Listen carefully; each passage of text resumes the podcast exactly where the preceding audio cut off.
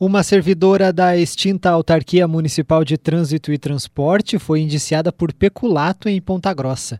De acordo com a Polícia Civil, ela teria facilitado furtos de peças de carros que ficam no pátio da autarquia. Com a extinção da MTT, o local agora pertence à Superintendência de Trânsito e Segurança Viária. Os crimes teriam acontecido em outubro do ano passado. As câmeras de monitoramento da Guarda Municipal flagraram a ação de três homens que retiram peças dos carros no terreno. A servidora também aparece nas gravações ao lado dos suspeitos e não impede a retirada dos objetos. A servidora e os três homens foram indiciados por peculato quando a ação é facilitada em virtude do cargo de um dos suspeitos. A pena pode chegar a 12 anos.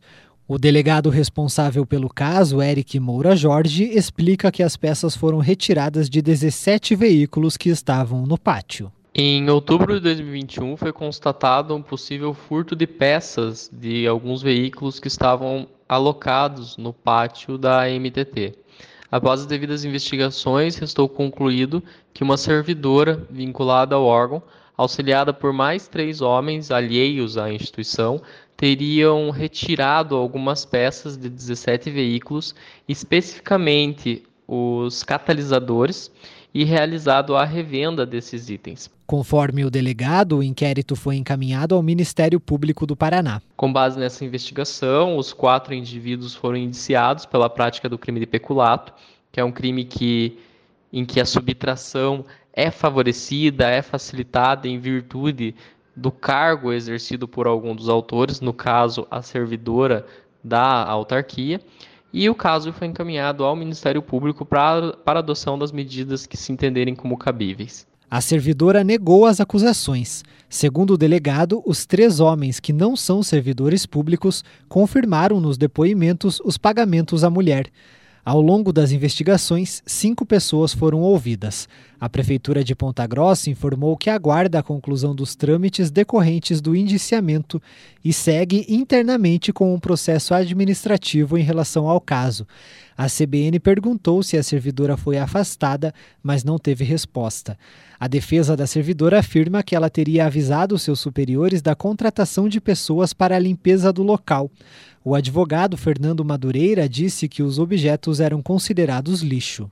No caso da servidora acusada de ter participação eventualmente em furtos ocorrido no pátio da MTT, a mesa prestou depoimento perante a autoridade policial, né, esclareceu os fatos, inclusive que, que os seus superiores tinham conhecimento dessa situação, que ela iria contratar pessoas para limparem o local para retirar esses materiais que eram considerados lixo, inclusive com focos de dengue, como rodas, pneus velhos, entre outros.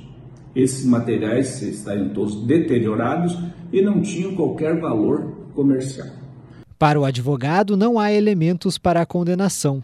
Ele reafirmou a inocência da servidora. A autoridade policial, a princípio, entendeu que ela poderia ser responsabilizada por peculato, Entretanto, após concluído o inquérito, será encaminhado ao promotor de justiça, o que vai avaliar as provas e ver se realmente é, tem elementos para que processe ou não a servidora. O que deve ficar também esclarecido que a servidora, no caso, é funcionária da Prefeitura Municipal há 23 anos e jamais teve qualquer fato que desabonasse a sua conduta.